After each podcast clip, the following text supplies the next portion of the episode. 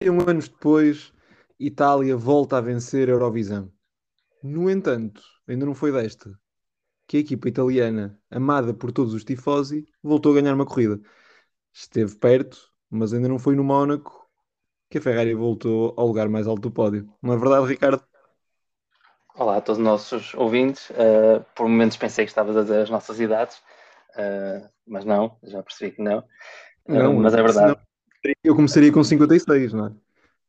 Apesar de um fim de semana que começou muito bem, com uh, tanto nos treinos livres, nos vários treinos livres, como na própria qualificação, onde Charles Leclerc consegue uma qualificação, uma pole position extraordinária no Mónaco, Ferrari a voltar a, a, dar, a dar mostras de outros tempos e ainda não foi desta quem era a corrida.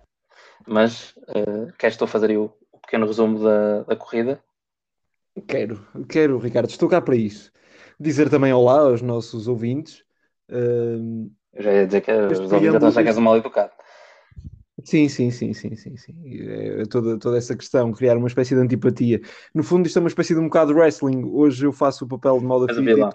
o papel do sou vilão e tu és o bonzinho. Promessa algum de nós for o John Cena, como é que fazes? Aí, aí não dá. Sim, verdade. Mas eu não, não, estou, não estou de calções. Não, não, por acaso, isso vejo-te mais a ti a ser o John Cena do que a ser eu. Podes avançar. Consigo ver mais. Consigo ver mais. Podes avançar. Mas... Vamos, deixar, vamos deixar, podemos falar de wrestling, mas vamos deixar para, então, para outro, um podcast do assunto. Não, mas. Hoje falaremos mesmo de Fórmula 1, que tem sido o desporto que temos elegido mais vezes para aqui falar, e falamos do Grande Prémio mais clássico que acompanha o Mundial desde o seu início, o Grande Prémio do Mónaco em Fórmula 1. Como Nelson Piquet dizia, correr no Mónaco é a mesma coisa que andar de bicicleta na sala de estar. Uh, e esta corrida, na verdade, acabou por ser um bocado isso. Estamos a falar de uma corrida que teve a módica quantia de duas ultrapassagens na pista. Ou seja, descontando as ultrapassagens que foram feitas enquanto cada piloto entrava na box, foram feitas tão só e apenas duas ultrapassagens. Ainda para mais, foram ultrapassagens feitas entre o último e o penúltimo. Mais concretamente, Mick Schumacher a ultrapassar Nikita Mazepin, que depois aproveitou os problemas sofridos pelo jovem alemão e devolveu-lhe a ultrapassagem. Portanto, foi um grande prémio uh, nesse sentido típico do Mónaco, que não é habitual haver ultrapassagens, mas, no entanto, acabou por ser, acabou por ser algo uh, mais desinteressante, dada a ausência de, de outras peripécias. É normal só, que haja. Eu só achava que a, que a, ultrapassagem do Mazepin também tinha sido na box. Não. O, o, o Mazepin foi à terceira volta, se não me engano. Uh, uma, uma bela ultrapassagem aquele literal de enfi sim, na curva, na curva do hotel, na curva do hotel, exatamente. Sim, e enfiou o carro, aliás, que é, é o outro caguete. Mas depois, então, a outra, onde é que foi? No... Olha, foi à beira da entrada do túnel. Uh, ah, portanto, tá. a, equipa, a equipa deu indicação ao Mick que era necessário uh, deixar passar o Nikita para não o atrasar e ele assim fez, ah, então. deixou, deixou passar, então, abriu. Aliás, o carro estava Sim. também um bocadinho mais, mais lento e... Então nem conta, já se faz bombeirista, que ultrapassagem é Sim, sim, sim. Mas assim pode ser que eles façam um trabalhinho de casa e vão rever a corrida depois de ouvir este podcast e vão ver que vai fazer tudo muito mais sentido. Também provavelmente fará mais sentido. A própria Fórmula 1 tem, própria Fórmula 1 tem uns resumos que fica, são bem interessantes. Eles conseguem. Para a Fórmula 1, que uma pessoa vai só uma pesquisa no YouTube, Fórmula 1 e põe o grande prémio, e a própria Fórmula 1 no, no YouTube oficial deles faz os bons resumos da prova com os comentadores ingleses que ficam muito bons. Verdade, concordo, mas eu não quero, não quero que quem nos segue seja uma espécie de fã de Fórmula 1 versão edições Europa-América. E quem leu os resumos das edições Europa-América sabe o que é que eu estou a dizer. Nomeadamente, quem nunca, em vez de ler o livro para as aulas de português, pegava nos resumos, lia os resumos e já bastava. Não, para ver a Fórmula 1 é preciso perceber a corrida no seu, o seu ponto completo. Aliás, foi uma corrida que para muitos foi monótona, muita gente quer que esta prova saia do campeonato, mas teve partes extremamente interessantes e para quem é verdadeiramente um petrolhead como nós. Uh... Já digo aqui que não quero, tá? Apesar de, de entender a monotonia da corrida, uh, já vou adiantar aí no resumo que vais fazer, mas a corrida é monótona porque os pilotos foram muito bons. Então ninguém bateu em paredes, ninguém se envolveu em acidentes porque tiveram concentrados do início ao fim e só algumas rasantes. E, uh, Porque o Mónaco, ter um grande prémio, ter carros de Fórmula 1 no meio de uma cidade, para mim é uma coisa. Pronto, olha, quando nós temos aqui o, os grandes prémios de, na Boa Vista, que era do. Da... E em Vila Real, que hoje em dia é o, é o citadino que se mantém? Pronto, do. Temos aqui o Tiago Monteiro. O, o Grande Prémio é espetacular por ser na cidade. Dá uma coisa, claro, são carros diferentes, mas que ter um carro Fórmula no meio da cidade acho que é uma coisa espantosa. O Mónaco tem todo aquele glamour, pronto, que lhe dão conseguiu ganhar isso no da Fórmula 1, acho que é, seria um bocado triste sair. E ainda para mais quando eu acredito que em termos financeiros também seja uma bela prova para a Fórmula 1. Portanto, entendo, uh, tu já vais explicar a corrida, realmente temos ultrapassagens, foi bem monótono, já o disseste, mas uh, não deixámos de ter emoção, claro, só que não foi provento de ultrapassagens, que as pessoas sempre querem, ou de uma forma não muito grave, mas acidente também dá sempre alguma espetacularidade à prova. Eu concordo, eu concordo contigo, concordo e subscrevo, mas o que é que tu achas que o Mundial perderia se caso o Mónaco saísse? Sabes que eu acho que em certa parte é capaz de perder alguns adeptos, mas está, não é uma massa muito grande, porque lá está, se também se todas as corridas fossem como a do Mónaco, ias perder ainda mais adeptos. Mas eu acho que ter um grande prémio citadino, e não como tu agora vês os novos, até, até estamos a ver na, mais para, para as Arábias e assim, que tens o, grandes prémios que são, como já muitos outros, é aproveitar um bocado da cidade, mas é que eles são próprios até.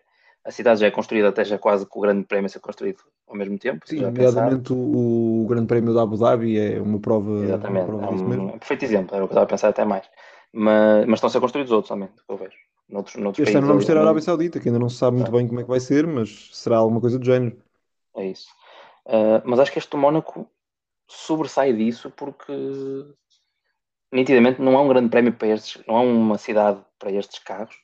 Uh, era para os carros do passado, mas relativamente mais lentos, né, diferentes. Um, e pronto, tem todo aquele fascínio do Mónaco. Por alguma coisa, pilotos como o Richard e tudo, tem esse glamour. Os pilotos adoram correr lá, sabendo das dificuldades, porque realmente para eles é um grande desafio. E para nós, enquanto espectadores, acho que é uma coisa espetacular de ver ali os carros quase sem espaço no meio da, da Bahia talvez com as, com as corridas de sprint, no caso do Mónaco, ainda deu um atrativo maior, por exemplo.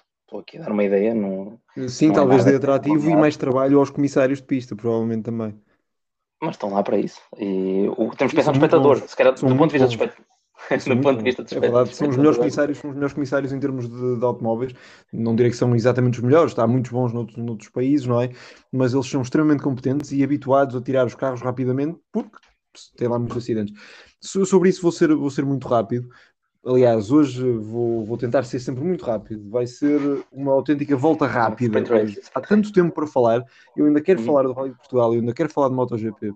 E ainda então, vais mandar um caloroso abraço ao Brasil, portanto, vamos ser rápidos e vamos ser certeiros. Portanto, eh, aquilo que eu te dizia é que os fãs, ao que pedem uma saída do, do Mónaco, estão a ignorar uhum. toda a história que tu falaste mas estão, a, mas estão também a ignorar, a ignorar uh, muito mais. Estão a ignorar por exemplo, pistas uh, como o Azerbaijão, que talvez seja aquele, aquele citadino que nos dá hoje provas mais interessantes, uh, não têm, lá está, não têm esse historial, não têm essa, essa espécie Olá, de folclore à volta que tu referiste. E por isso o Mónaco é de facto imperdível. Embora eu uh, discorde de uma parte que diga que o Mónaco é mais forte do que o próprio campeonato em si. Eu acho que o campeonato sobreviveria sem o Mónaco, eu acho que sim, mas acho que não existe essa necessidade e, na verdade, o Grande Prémio do Mónaco enriquece muito o Campeonato do Mundo de Fórmula 1 e por isso penso que todos somos uns privilegiados em assistir àqueles, àquelas passagens que tornam aquele traçado icónico. Quem se calhar neste momento seria favorável à saída do Mónaco do campeonato seria provavelmente Lewis Hamilton. Lewis Hamilton que viu a sua liderança do campeonato fugir uhum. e fugiu para as mãos de Max Verstappen, que pela primeira vez se tornou líder do campeonato de Fórmula 1. Ele nunca tinha liderado o campeonato. Uhum. E a Red Bull já desde o ano de 2013. A última do Vettel. Que não Sim. liderava um campeonato. Portanto, estamos a falar de facto de muito tempo. Foi uma vitória muitíssimo festejada por parte da Red Bull e de Max Verstappen, ainda por mais que 2014. 2014. São 2014, foi 2014. Ainda, ainda bem que estás aí com, com, com números, portanto. Tem que alguma coisa, faz parte. Sim, sim, sim. sim, sim. Continua. Mas sim, uh, portanto, desde 2014 então que não, que não lideraram o campeonato, portanto são bastantes, são bastantes anos. não tantos quando eu queria que fossem, quando eu, neste caso, estava a fazer que eram, não, não eram assim tantos, mas, mas sem dúvida que foi uma, uma vitória de Max Verstappen, que era um azarado em todas estas, em todas as anteriores incursões na pista, ele nunca tinha feito sequer um pódio e acaba por vencer uma corrida. A questão também aqui é: será que ele ganharia a corrida se, se Charles Leclerc tivesse tido, não tivesse tido aquele acidente? Não sabemos, mas também não sabemos se a pole se manteria nas mãos do Monegasco se ele não tivesse batido. Não sabemos se. Algum... A última volta da, da qualificação, só para também para quem às vezes não tiver visto, o, Charles Leclerc é o primeiro carro, pelo menos entre os favoritos, a né, fazer a última volta né, nos últimos minutos da corrida. Já, já, já tinha batido o tempo ali, estava, já estava bem, uh, tinha terminado o tempo a qualificação, mas estavam os pilotos na volta rápida e o Charles Leclerc que ia à frente bate numa das últimas curvas da. Bate nas da... piscinas, no, na chicane das piscinas. Exatamente. E, uh, e pronto, e aí entra a bandeira amarela e depois até a bandeira vermelha né, para, o, uh, para o, a qualificação. E mais ninguém pode fazer mais nenhuma volta. Ficaram os tempos que estavam mas a verdade é que Verstappen vinha a fazer, o, tinha feito o melhor tempo no primeiro setor, o melhor tempo de todos, e no segundo setor tinha feito o melhor tempo dele, se me engano, acho que era assim. O próprio e, Carlos eh, Sainz Jr. também vinha com, bom, com bons parciais, também vinha a bater os tempos dele a melhorar, e o Bottas também tinha feito o primeiro melhor tempo dele. Mas sobretudo o Verstappen parecia que pelos dois setores vinha com a melhor eh, volta naquele momento, mas nunca saberemos. Claro. Portanto, será sempre, será sempre questões, são sempre questões, são sempre incógnitas. Portanto, Verstappen ganhou, ganhou bem, fez aquilo que tinha a fazer durante toda a prova e, neste sentido, tem sido, é o piloto que tem mais pontos, portanto, é o piloto que lidera e bem o campeonato. Hamilton teve uma corrida em que se queixou bastante da estratégia da sua equipa. A equipa Mercedes, que na verdade esteve um pouco desastrada. Uh, Valtteri Bottas seguia seguia no segundo lugar até o momento em que entra nas boxes e os mecânicos não conseguem tirar o pneu do seu carro. Uh, aquilo que foi apontado é que isto foi dito pelo próprio Toto Wolff, que na minha opinião não esteve particularmente bem nisto, porque acaba por estar a culpar o seu piloto, que também é vítima, mas ele culpa o Valtteri Bottas porque colocou o carro um pouco deslocado de onde deveria ter colocado o que levou a que a pistola eh, entrou com um ângulo errado e isso fez com que a porca que segura uh, o pneu tenha ficado um pouco moída e com isso tenha sido impossível Sim, tirar. Portanto, Demorou, Mercedes... quatro dias. Demorou quatro dias. O carro teve que ir até à fábrica deles e só quarta-feira é que tiraram o é que tiraram o parafuso. Mas Portanto, surreal o... é, mais, é mais um Pronto, é mais um prego no caixão de botas na, na Mercedes. O que é que és? Completamente, completamente. Eu acho que uh, é impressionante que só corre mal naquele carro. Uh, é de facto, é de facto incrível. E, e mais uma vez digo, acho que as palavras da Mercedes, as palavras da liderança da equipa deviam confortar o piloto, mas quase que fica aquela ideia de que é um bocado sacudir as culpas Sim, e é neste é, caso é, é bater em quem está lá em baixo. Sendo o mais direto possível, acho que nitidamente foi uma decisão errada ter ficado com o Bottas. Uh, não queriam polémica com o Hamilton, ou seja, a equipa que ganha não mexe, acho que foi isso que fizeram, mas tudo aquilo que já se vinha a ver de trás, embora o Bottas seja um excelente piloto, mas nitidamente que a Mercedes já tinha visto que ele não é o piloto que vai assumir, já sabia isso do ano passado, não é novidade, por isso é que fizeram um contrato só de mais um ano e não fizeram mais tempo, porque sabem que não é o piloto que vai, que o ia liderar. Quiseram manter um número 2 mais estável, mas provavelmente, ah, assim como fizeram outras equipas, eles, se calhar a Mercedes já devia ter apostado num segundo piloto forte para garantir futuro, até para o caso do Hamilton não renovar, ah, por exemplo, mais um ano. Então, não sei, estas polémicas todas só me levam a isso. E provavelmente o que vai acontecer é que se continuar com coisas destas, se calhar a meia da época acabam por trocar o Bottas. Sinceramente, eu acho, que o Valtteri Bottas, eu acho que o Valtteri Bottas acaba por fazer a época completa. Não me parece também justo da nossa parte estarmos a pô-lo em causa depois de uma prova em que ele estava a fazer uma boa prova. Aliás, estava a fazer uma prova não, bem melhor do que o seu colega de equipe. em causa a gestão. Eu sim, sim, em causa a gestão. Não tenho, um... sim, sim, não tenho dúvidas disso. Agora, a questão é que eu acho que o Valtteri Bottas... Nós temos que olhar um bocado para... Pelo outro ângulo. Vamos olhar para aquilo que foi a equipa da Mercedes quando a dupla era Lewis Hamilton e Nico Rosberg se nós eh, recuarmos a uns anos atrás, eles eram os dois melhores amigos que se conheciam e eram grandes amigos desde os tempos do, do kart. e depois tornaram-se inimigos uh, em que a convivência deles era absolutamente irrespirável. A Mercedes não quer, não quer isso novamente e percebeu que com Valtteri Bottas consegue ter um piloto regular, não capaz neste momento de ombrear com Hamilton, mas a verdade é que eles se calhar não era isso que queriam. E então é Bottas acaba. Bottas claramente é um segundo piloto e não é mau nessa, nesse papel. E isso é uma opção Sim. em termos de gestão. No fim, mas eu não estou a sentir, não estou a sentir regular, sou sincero. Né? Embora ele tentar fazer, né? tá... E eu concordo contigo, ele não tem sido regular, mas a culpa não tem sido sua é em exclusivo. Uhum, é da gestão. Está a ser mal gerida a situação, ou seja, podemos ver de melhor forma, mas, mas tudo bem, é um ponto nosso da Mercedes, acho que uh, ainda vamos falar mais disto uh, durante o ano. Seguramente vamos falar muito disto durante a época, até porque o George Russell está a bater à porta, continua sucessivamente a passar aqui um, que é o melhor que um uhum. Williams pode almejar, e de facto foi, foi, foi algo de, de, de, importante para, para a equipa Williams e para si próprio, e, e isso pode ajudá-lo sem dúvida no seu, no seu futuro. Já referimos Ferrari. a Ferrari, já referimos a Ferrari, já referimos uh, a Mas Ferrari. a nota para o Carlos Sainz, é? Nota para, para Carlos Sainz Jr., que, que, conseguiu um ótimo segundo lugar. Tem piada, porque se lhe dissessem, ele próprio disse isto, se lhe dissessem antes do fim de semana que ele ia ser segundo, ele provavelmente ia assinar logo, ia subscrever logo mas depois ficou com aquele travo. Sabor amargo do lugar. Exatamente. Por questão de, de Leclerc, que nós já, já dissemos isto e não somos os únicos também a dizê-lo, provavelmente os mecânicos italianos ficaram tão contentes com a vitória da banda Monoskin no, na Eurovisão que acabaram por estar na festa e esqueceram-se de arranjar como devia ser o carro de Leclerc. Agora, tirando as teorias da conspiração e as piadinhas, a verdade é que a Ferrari não ficou bem na fotografia a esse nível. Uma equipa do ter conseguido e devia ter previsto tudo o que poderia acontecer ao carro. Uh, sim, ele bateu, mas já vimos, já vimos acidentes bem piores e os carros ficaram prontos. Portanto, está quase a ideia de uma certa sobranceria da Ferrari e eu já nem quero chegar à parte da incompetência. Mas, mais uma vez, a Ferrari acaba por falhar, por um lado, embora por outro lado, em termos de performance, parece que a Ferrari está de volta, mesmo se com a ressalva que o Mónaco é uma pista muito uh, sui generis e nesse sentido acaba por não servir de, de espelho para, para o resto do, do campeonato. Vou-te fazer uma pergunta uh, e, e, vou depois dizer só uma coisa sobre esse assunto ainda, mas que é uh, para tu depois responderes. O que é, primeiro, que é achas que Ferrari vai continuar a ter assim bons resultados?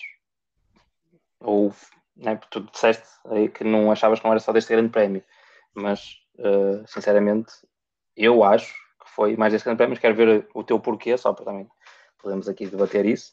E, uh, e o outro. Estás a dizer que achas que a Ferrari, eu não preciso, achas que a Ferrari vai ter mais performances deste nível ou achas que foi só por ser no Mónaco?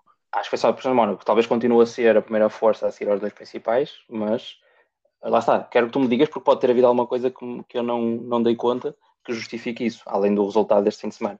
E, uh, e outra coisa que eu ia dizer que foi do que do que hum, do, do que do, pronto, do, que o resultado que ficou agora da, da Ferrari, que é uh, apesar de claramente, embora sejam dois competitivos, o Leclerc desde o início do ano estar a ser melhor do que o Carlos Sainz, uh, temos agora no campeonato os dois com dois pontos de diferença apenas.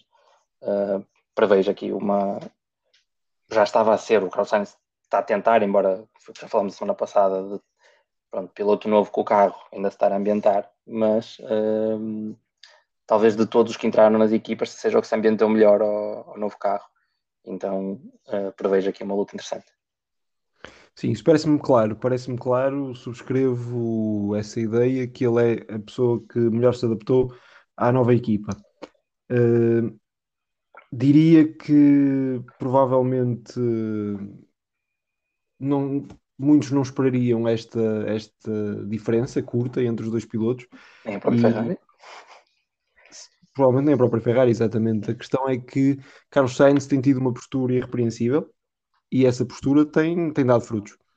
No entanto, não podemos também excluir eh, a parte que Leclerc teve claros problemas em termos de performance pura. O Monegasco parece ainda estar uh, um nível acima a questão é que depois eh, acaba por, eh, por se ver que em termos de ritmo de corrida a diferença não é assim tão substancial.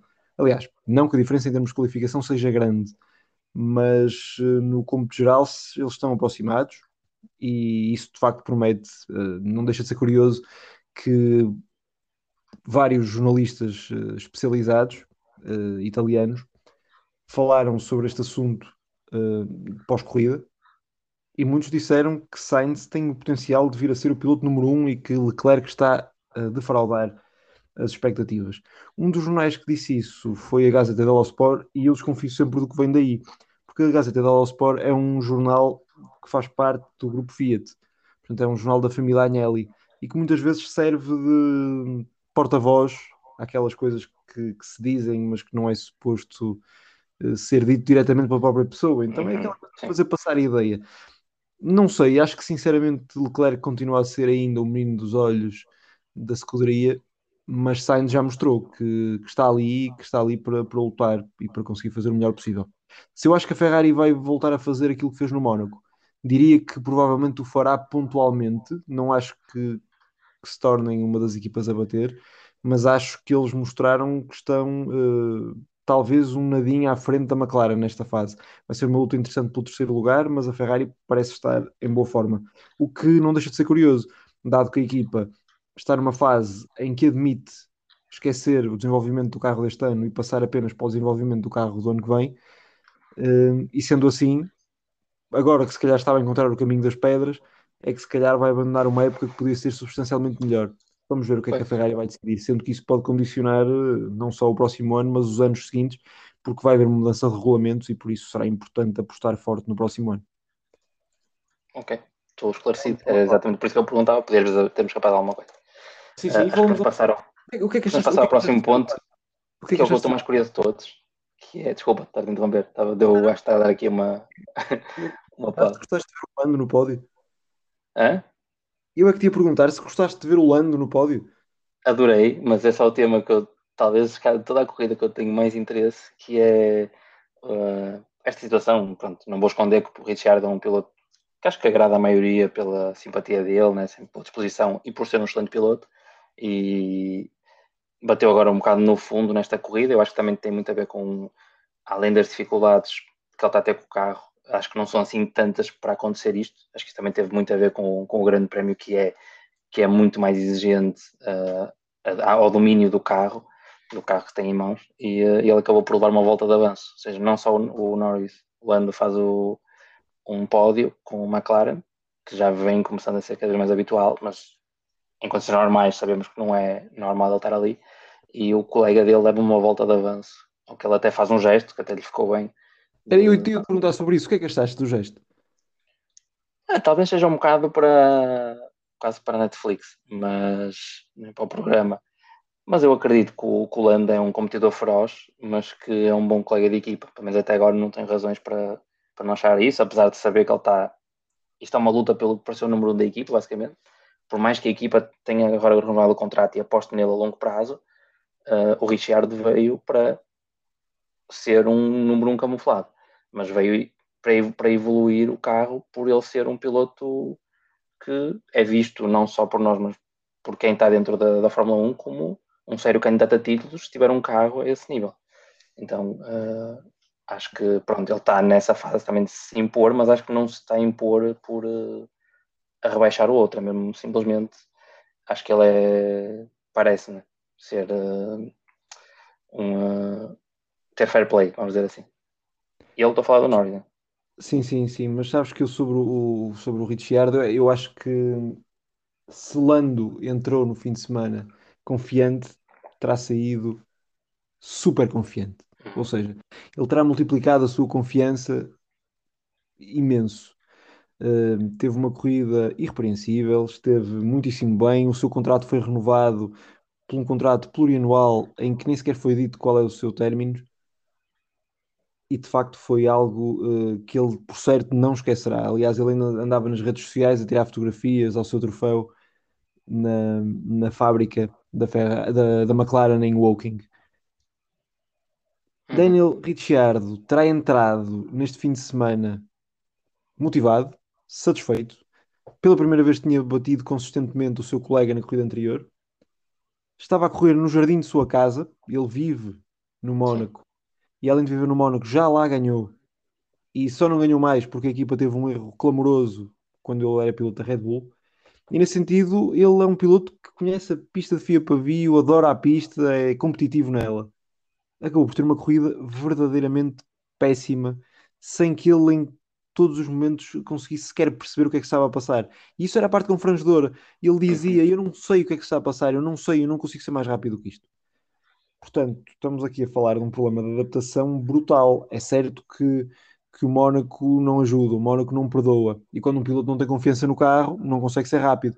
Mas não atribuo isto à, à relação de, do australiano com a pista, atribuo isso sim, neste momento, aos problemas de relacionamento dele com o carro o carro não está claramente a seu gosto, ele não ganha confiança com ele e também teve dificuldades a fazer funcionar os pneus, uma coisa está ligada à outra, e por isso foi de facto um grande prémio.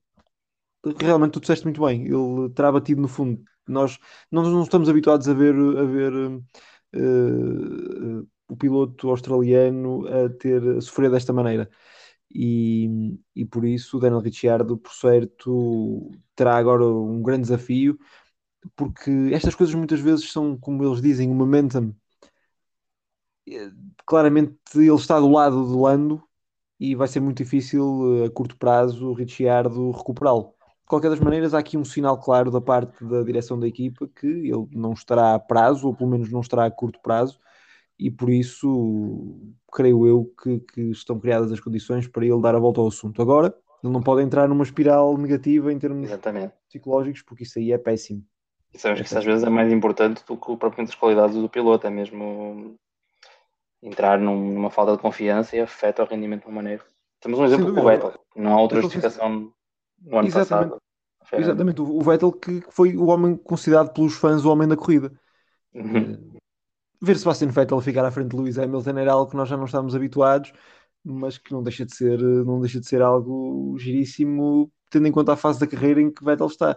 Foi até agora a melhor exibição do piloto alemão na sua nova equipa e de facto ele esteve lindamente. Aliás, eu destacaria até dois nomes, eh, não só o de Vettel, mas também destacaria o de António Giovinazzi, que além de ter superado sempre Kimi Raikkonen ao longo de todo o fim de semana, acaba por pontuar. Foram os primeiros pontos da, da Alfa Romeo este, nesta temporada e de facto foi o corolário de uma excelente exibição por parte do italiano. Lá está, esteve tudo bom para os italianos este fim de semana. Exatamente. Ou não? Desde...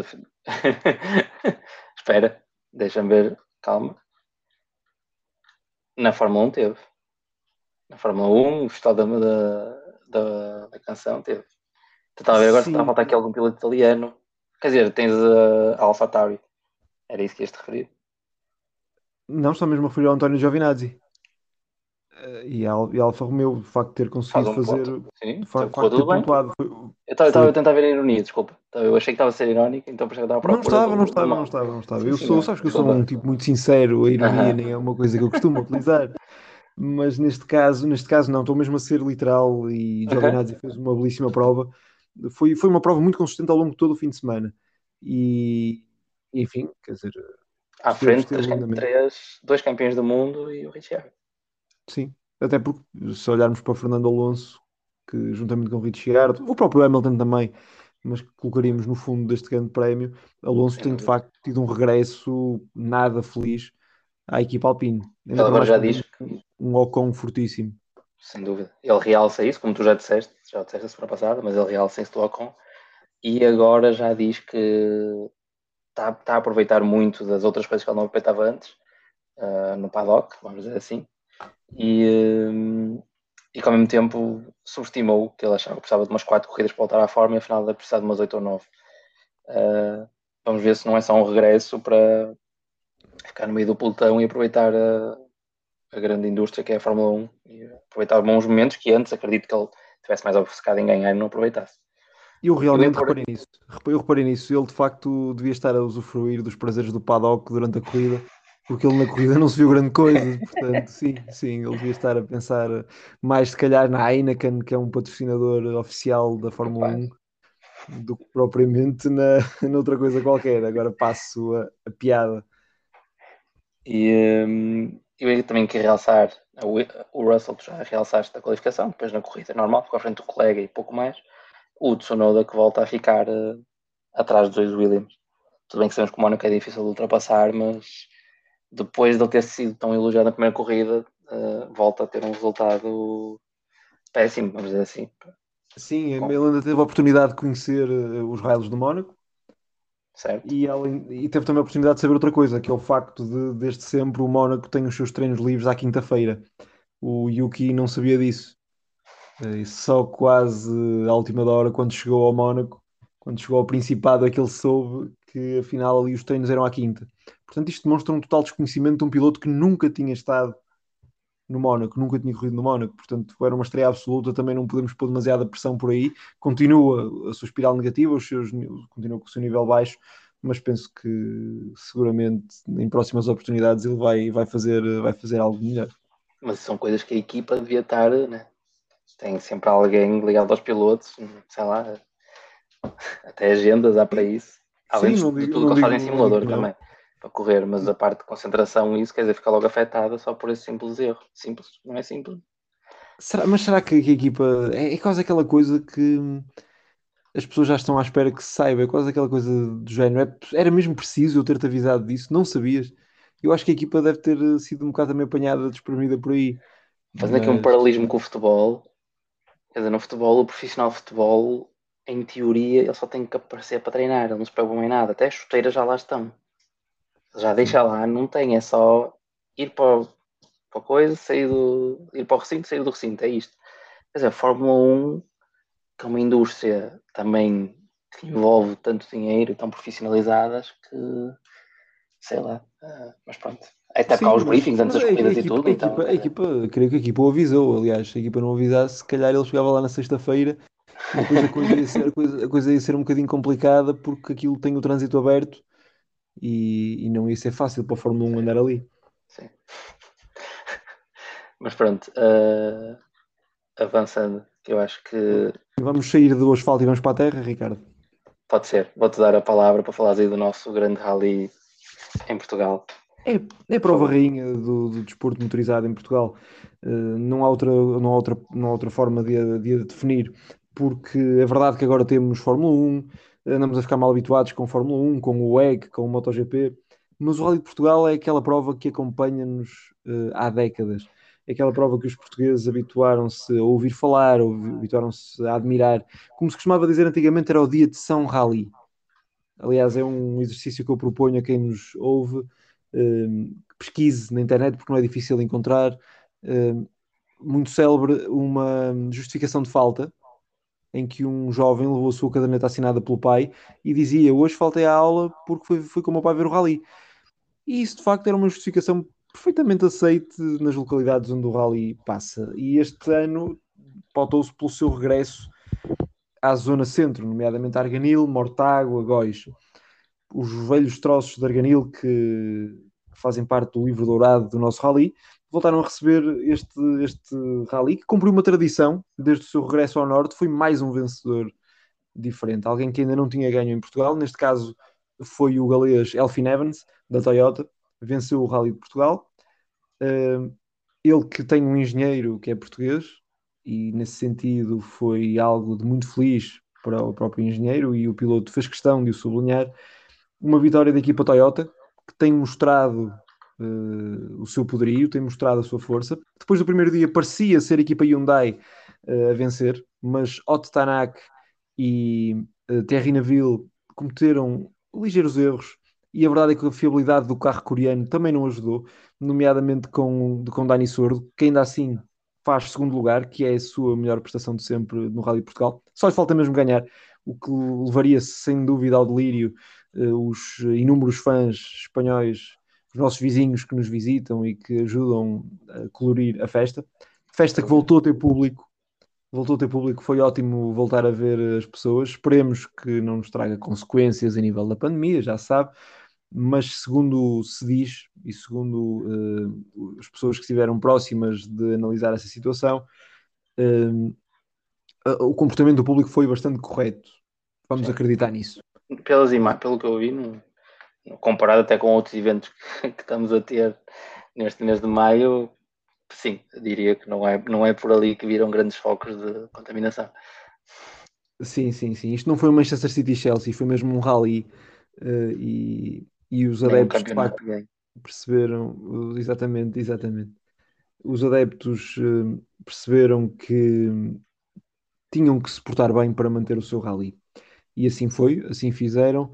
Um rally que eu só gostaria de deixar mais estes à parte, um rally que teve como figura principal o treinador de futebol André Vilas Boas, que correu e chegou ao fim, e não chegou em último, foi aquilo que ele disse, que não queria ficar em último, e ele que confessou que no salto de Faf até fechou os olhos e pediu para cair direito, e caiu efetivamente. Ele classificou como um momento inesquecível, um momento que o assustou antes, mas depois correu bem.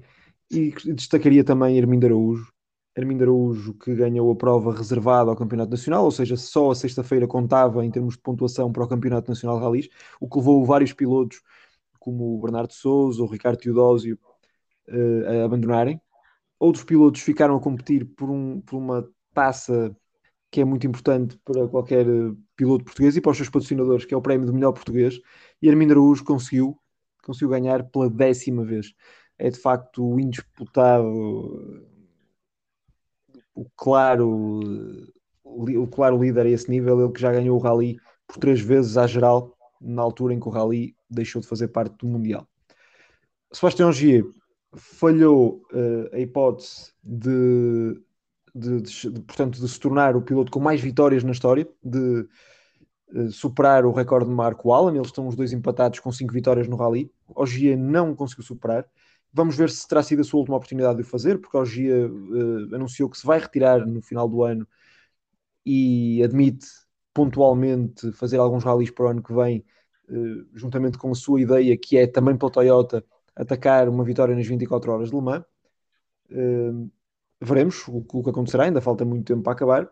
E se Sebastião, se Sebastião Gier irá colocar o Rally de Portugal na sua lista e talvez o tenhamos a chegar à sexta vitória no Rally. Não aconteceu, ainda assim acabou por fazer um bom resultado que o mantém na liderança do campeonato, tal como a Toyota lidera nos construtores. Foi um Rally que, que, que, foi um sucesso em termos organizativos. O rally que para muitos é o melhor rally do mundo e que esperemos que continue cá por muitos e muitos anos. Sim. É sempre fui, um fui, fui, conciso. Foi, espetáculo. gostei, gostei do teu. Gostei de conseguiste manter aí a ordem. Já passamos. Já passamos bastante do que nós, nós queríamos, que já é normal, mas pronto, é, é como nós somos. Um... Sim, para quem, para quem nos ouve, nós colocamos sempre uh, antes de, de, fazermos o programa, colocamos um limite de tempo e depois ultrapassamos-lo sempre. Sim, mas, mas, é, mas estamos cada vez mais próximos, ou seja, nós já sabemos geralmente qual é a porcentagem, quanto tempo é que vai ser a mais. Uh, Sim. Portanto, não se preocupem que está tudo sob controle, isso é uma coisa mais psicológica que outra coisa. É, é verdade. E o que interessa é que vocês gostem disto que estão a ouvir. Último e ponto, antes de, antes de, eu assumir o meu último tema e sair, uh, a MotoGP dá-me aí boas notícias, não se Miguel Oliveira, por favor, para o próximo fim de semana. Miguel Oliveira uh, e a KTM parecem estar a recuperar o ritmo. A equipa uh, austríaca a portar-se bem nos treinos de hoje, a corrida que se vai realizar em Itália, mais concretamente no Mugello. Uh, será uma corrida importante para se perceber como é que a KTM vai então reagir. A equipa parece efetivamente estar com performance, com andamento, embora a Ducati e a Yamaha pareçam ser as marcas a bater nesta corrida. De realçar que no último treino livre, por exemplo, vimos Marco Marques no 13 lugar, Valentino Rossi no 21 e penúltimo lugar. Não estamos habituados a ver esses campeões tão atrasados na tabela, mas isso é mais um aliciante para este grande prémio. Além de sabermos se os pilotos que têm dominado, nomeadamente Jack Miller, Pecco Bagnaia, uh, Maverick Vinales, Fábio Quartararo ou ainda Johan Zarco, se vão continuar no topo, veremos se assim é. Vamos também ver se o Miguel Oliveira vai uh, progredir, mas também vamos ver o que é que fará, nomeadamente Valentino Rossi. Há muita pressão para o mítico piloto italiano decidir o seu futuro e ele próprio diz que as performances que está a ter nestas corridas vão ajudá-lo a decidir. Ele não quer andar simplesmente por andar, ele quer continuar e quer ser competitivo. Infelizmente não tem sido. A verdade é que quem vê hoje em dia o um Mundial de motociclismo já nem sabe como é que é ver o Mundial sem Valentino Rossi. Portanto, penso que toda a gente torce que ele faça uma boa performance, ainda para mais na sua casa, na sua pista, a verdade é que a pista de Misano é mais próxima de sua casa, mas Mugello é uma das catedrais do motociclismo italiano, portanto vamos esperar que o doutor consiga voltar aos bons tempos. Se não ganhar o doutor, que ganhe o futuro dentista. Acima de tudo isso, o nosso Miguel Oliveira. E a hora de abraçar o Brasil, não é, Ricardo? Sim, eu tinha um trabalho de casa que era sobre o António Pisonia, uh, como se tivesse uma série de circunflexo no O, ficou aqui o meu trabalho de casa, só para, pronto, para não estarmos aqui a falar de cabeça. Temos a certeza como é que era pronunciado o nome do, desse ex-piloto, quer dizer, ainda não é ex-piloto, mas era ex-piloto da Fórmula 1. Um... Eu julguei que agora ias dizer que ele é um ex-piloto em atividade. Isso acontece. não, acho que ele ainda corre em algumas provas do Brasil, talvez já não já não tão uh, a um nível tão alto, mas ainda da ideia que eu tenho é que ele ainda corre. Mas pronto, o, o ponto alto dele para nós foi quando ele esteve na, na Fórmula 1, é um passo de ser um, um piloto a tempo integral que acabou por não conseguir na Williams na, na época, em troca, em troca do Eifeld. Chegou a, fazer, chegou a fazer umas corridas também pela equipa Jaguar? Sim, sim, sim, antes, acho, acho, eu, acho que foi antes. Depois, quando ele vai para na Williams, é quando lhe fecham a porta, ele vai ficar como piloto de, de teste, de desenvolvimento e pronto, foi-se foi arrefecer, o, o momento dele na Fórmula 1, quando depois teve a oportunidade já não foi tão bem e não sei se a Jaguar foi depois ou antes, acho que foi antes, mas também se for depois não esteve tão bem e acabou por, por sair. Talvez tenha sido depois, mas não eh, ou por ter uma época mais infeliz e pronto, perdeu o momento. Como nós falamos no início do, da nossa emissão, muitas vezes isto é uma questão de momento, da pessoa estar bem psicologicamente ou mal, afeta muito o desempenho. O, o nosso abraço ao Brasil de hoje, porque este era um trabalho de casa, quase uma conclusão do anterior, o de hoje é para mais um grande resultado de António Félix da Costa, mas ao contrário do que se pensa, não foi na Fórmula E. António Félix da Costa é chamado de última hora para uma corrida de Stock Car no Brasil, no Autódromo de Interlagos, uh, no dia 16 de maio, porque o piloto que, que ele foi substituir teve, pronto, infelizmente teve Covid, acho que não teve grandes sintomas, mas deu positivo, então não podia correr. Ele foi chamado de última hora, a qualificação não lhe correu bem, ele tem uma falha, uh, fez um, se me engano, fez um peão e acabou por só conseguir deixar o carro a meio da grelha, em 18 eram 32 carros, mas ele conseguiu levar o carro à vitória. E um, isto, pronto, aparentemente, e tu sabes isso até melhor do que eu, mas o António da Costa, há algum carinho no Brasil por ele, porque uh, o próprio título da, da, notícia que eu vi no Brasil ele ter ganho foi assim uma coisa como quase quando eu vejo o nome da Costa, podia ser um brasileiro, o, o, o assunto, o título da notícia foi assim uma coisa carinhosa uh, para com ele, uh, como mais uma vitória, ou seja, a boa imagem que ele deixou no Brasil e não só né, agora no mundo com a Fórmula E que ele ganhou, mas um, Sim, e isso, o Brasil isso tem ajuda, um carinho por ele. Tem, tem, ajuda a performance e ajuda também o, o próprio contacto que ele tem com os fãs.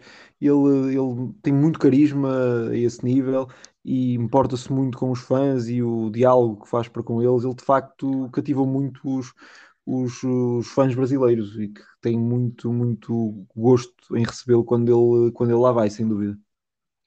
E ele tem mais uma vitória para lhes dar mais esse carinho lá na, na terra do samba. Neste caso foi em São Paulo, foi em Interlagos, em São Paulo, não no Rio, que ainda mais o samba é, mas uh, com certeza que é mais um grande resultado para uma grande carreira que ele tem. Uh, espero que no próximo estejamos a falar de uma vitória na Fórmula E para ele. Não sei se tens mais algum uh, assunto aqui, ou alguma, alguma corrida que também vai haver assim para estarmos atentos no futuro próximo. Sobretudo fiquem atentos ao MotoGP, logicamente há outras corridas, nomeadamente a Indy, nomeadamente a NASCAR, mas uh, o nosso enfoque é sobretudo na prestação do Miguel Oliveira. Dizer-te que o António, o António Pisonia Pisoni. Tal como tu disseste. Só comprou brasileira. Foi, não foi? Mas eu não quero, não quero que falhe nada. Um, isto para dizer que ele começou efetivamente na Jaguar, tendo depois corrido na Williams, conforme tu disseste, portanto. Uhum. Tu és, em dúvida, mas. És o homem que está sempre certo e raramente, e raramente se engana. Eu é que me chamo Aníbal, mas tu é que és o homem que está sempre não, certo. Nós sabemos, nós sabemos que tu tens um, um maior. Uh, és uma enciclopédia automobilismo. Vou cortar, sabes que eu vou gostar nesta parte. Tu começaste a dizer, nós sabemos que tu tens um maior. Uh, e depois hesitaste. Portanto, o programa vai acabar assim, Ricardo. E não. Nós é que estamos a gravar isto à distância, senão neste momento rosita assim com o dedo. Todos, certeza quem nos ouve já conseguiu perceber que tu és uma enciclopédia de automobilismo e eu dou estes pequenos toques de quem tem um computador à frente e consegue ver essas coisas. Uh, porque é óbvio que eu não me, não me ia lembrar do António Pisoni, uh, da carreira dele, por melhor que tenha sido, não me ia lembrar, como não me lembro, sabe? Um Schumacher, um Vettel, um Hamilton, não me lembro de tudo ao pormenor, como tu, a maior parte das vezes, te lembras, porque é o que eu digo, és uma enciclopédia de automobilismo. Quer historicamente, quer tecnicamente, tens todo esse conhecimento. Mas eu, com o computador à frente, às vezes consigo dar esta ajuda e é para isso estamos aqui, para nos complementarmos. E eu agradeço e com... todos esses elogios. Neste momento estou com um peito que tu nem imaginas. Uh, mas aproveito desde já para deixar, um, para deixar aqui um, um repto aos nossos ouvintes para verem o nosso próximo programa que será sobre ciclismo e onde todos, as, todos os adjetivos que tu usaste para me caracterizar, eu uso para te caracterizar a ti e para mostrar o quão sabedor tu és do mundo, do mundo do ciclismo. Portanto, até ao próximo programa. Obrigado a todos. Até à próxima.